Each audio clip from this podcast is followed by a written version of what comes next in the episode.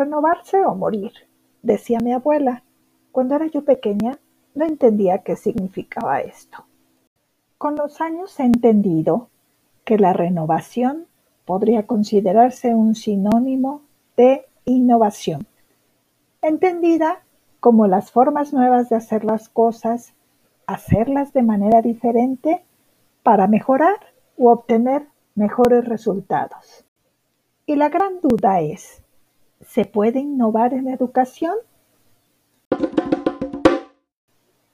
Claro que se puede aplicar innovación en la educación. Desde mi perspectiva, podría ser porque el conocimiento es una fuente de transformación y mejora, y la otra es porque podemos aplicar estrategias de mejora en esa transmisión del conocimiento. Se puede clasificar a la innovación como disruptiva, que es la propuesta para impactar a todo el contexto educativo. La revolucionaria, que revela un cambio significativo en prácticas existentes, y la incremental, que refina y mejora un elemento, alguna metodología, estrategia o proceso ya existente.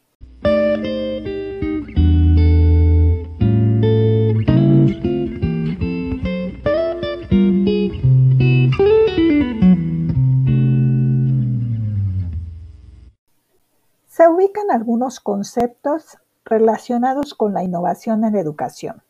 Por ejemplo, encontramos la mejora continua, que consisten en cambios parciales sin alterar de forma relevante un proceso ya determinado. La sostenibilidad, que consiste en que alguna práctica se pueda aplicar después de acabar un informe, después de que haya terminado todo el proceso. La transferibilidad consiste en que los métodos utilizados e implementados en una materia se puedan utilizar en otras asignaturas.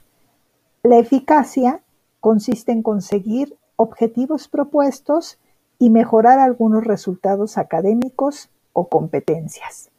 La eficiencia, por su parte, consiste en obtener mejores resultados, pero con el mismo o menor esfuerzo aplicado anteriormente.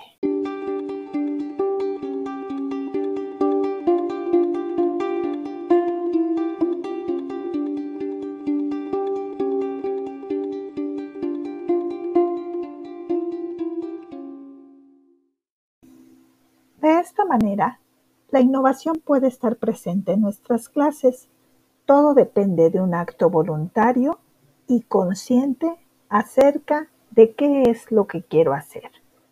Renovarme, innovar o morir.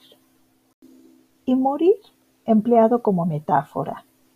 Esto es, si no practico innovación en mi proceso de transmisión de conocimiento, Tendré estudiantes aletargados y ajenos a la realidad, distantes de un proceso significativo de aprendizaje.